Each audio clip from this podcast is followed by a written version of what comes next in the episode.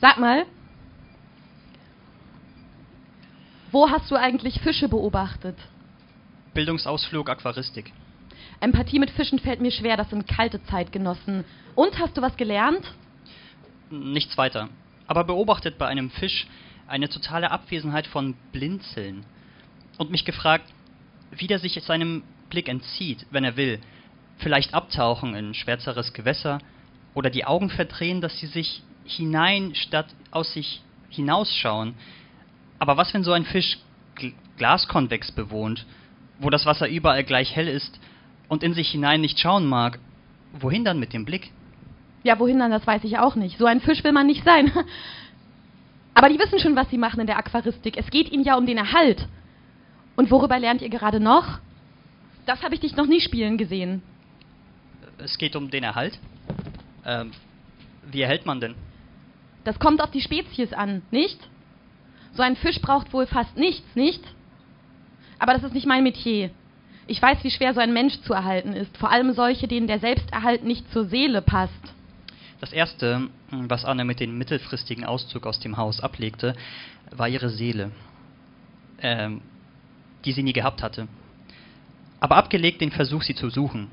Ähm, wo soll sie denn sein, Fatih, die Seele, von der du redest, die mir nichts anderes zu sein scheint als eine Produktionsmaschinerie von Glauben, wobei mir Glauben nichts anderes zu sein scheint als eine Beweismaschinerie von Seele.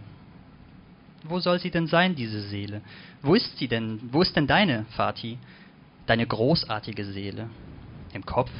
Im Herz? Im Schwanz? Sprichst du von Fatih? Von meinem, nicht von deinem. Äh, den ich nicht habe. Daran hast du keine Schuld. Tot war er schon, bevor man ihn tot geschwiegen hat. Aber man bespricht ihn doch Ja, man andauernd. bespricht ihn höchst privat und in Liebe.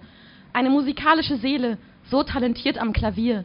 Aber wie pathologisch leider, lebenstechnisch untalentiert die Seele, sagt man. Und erst begraben und dann totgeschwiegen als politisches Subjekt. Ein gutes Leben, sagt man, ließ er zurück. Schade, sagt man, einer war das, dem das gute Leben einfach nicht passt. Man bezeichnet uns als gutes Leben. Nein, von deinem Vati spricht man nicht, außer höchst privat und in Liebe. Aber wie sollst du das von den paar Fotografien? Ein wenig weniger schwarz-weiß war er dann doch. Und wie soll ich das? Höchst privat und in Liebe von jemandem sprechen, der das Privatleben nicht gekannt hat, was jetzt meins ist, oder mich gekannt hat als die, die jetzt ein Privatleben führt als Mutter. Als Mutter kannte er mich nicht und dich nicht als Kind. Ich überlasse das Sprechen ihm über ihn, der Seligsprechung, der Pathologisierung. Denn eine private Meinung zu deinem Vati gibt es nicht, er wurde nie einer. Wenn über den Vater des Kindes Anne spricht, zu anderen als dem Kind sagt sie, man darf es nicht politisch nennen, wenn die Politik es pathologisch nennt. Wenn einer mit dem Motorrad in den Grenzzaun rast, ist es nicht automatisch politisch. Wenn es hundert täten, vielleicht schon. Aber das darf man nicht sagen. Aber das darf man auch nicht verschweigen vor einem Kind, ähm, der mit dem Motorrad in den Grenzzaun rast, dass ein politischer, kein pathologischer Fall war. Das Kind von so einem soll nicht fürchten, die Pathologie zu erben. Ich, ich wollte ja nur wissen, ob alles blinzeln muss, einen Fisch zum Beispiel. Dafür wart ihr doch in der Aquaristik. Du musst dich trauen, Fragen zu stellen. In deinem Alter soll man noch nicht alles wissen müssen können. Ich denke, wenn es dem Erhalt dient, zu blinzeln, dann blinzelt ein Fisch, um sein Auge zu befeuchten. Denn ein Auge dient dem Erhalt unter Wasser, was ja eigentlich die Befeuchtung des Auges besorgt, was eigentlich die Notwendigkeit eines Augenlids, eines Blinzelns unter Wasser entsorgt. Na siehst du, man muss nur nachdenken. Fische denken, blinzeln nicht.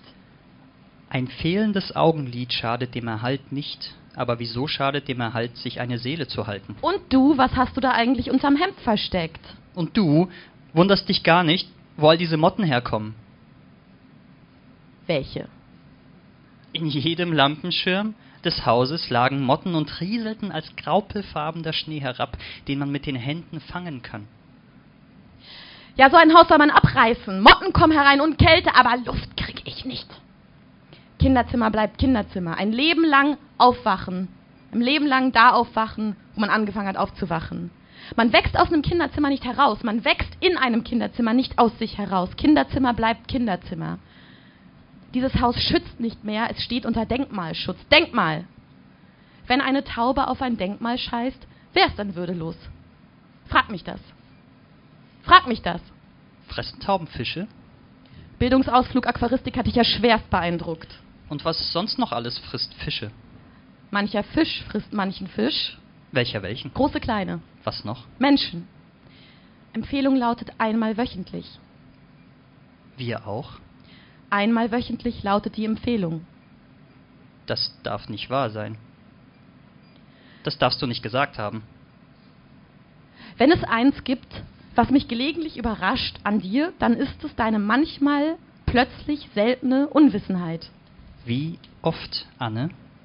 Ich habe auf ein zweimal wöchentliches Vorkommen im Abendbrot geachtet, denn das soll helfen gegen geistige Löchrigkeit im Alter. Nein, Doch. nein, Mir fällt Empathie mit Fischen schwer, das sind kalte Zeitgenossen. nein. Du hast sie kalt gemacht, präzise geschlachtet, uns kalt und tot auf den Tisch gelegt, in den Mund, uns tote, kalte Fische in Großvatis löchrigen Verstand gefüttert. Sag mal, geschlachtet, was glaubst du eigentlich, wie viel Zeit ich habe? Die kauft man fertig, tot und ausgenommen. Nein, das darfst du nicht gesagt haben, du Ungetüm. Na hör mal. Na hör mal. Was soll denn das für ein Bildungsausflug sein, wo man am Ende für jedes verzehrte Nutztier eine Trauerpredigt abhalten soll? Genau das Gegenteil sollt ihr lernen, dass man nämlich die kleinere Spezies erhält fürs Gefressenwerden von der größeren Spezies, um deren Erhalt zu sichern. Und ich glaube sowieso nicht, dass den Fischen das irgendwas ausmacht, weil ich glaube sowieso nicht, dass die besonders viel fühlen. Du sollst weggehen. Ich steck den Kopf unter Wasser, wenn du solches sagst, was ich nicht hören will, weil es nicht wahr sein darf. Du musst was essen. Dein Lehrermagen macht dich dramatisch. Was hast du da eigentlich unterm Hemd versteckt? Dein Vater hat gewonnen. Er ist abgehauen. Sehr erfolgreich bezüglich Zuwiderhandlung gegen deinen Hausarrest. Heute in der Früh.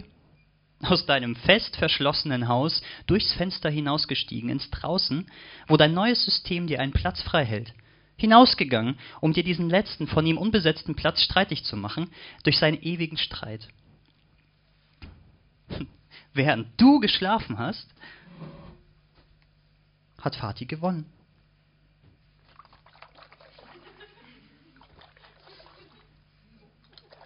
Draußen!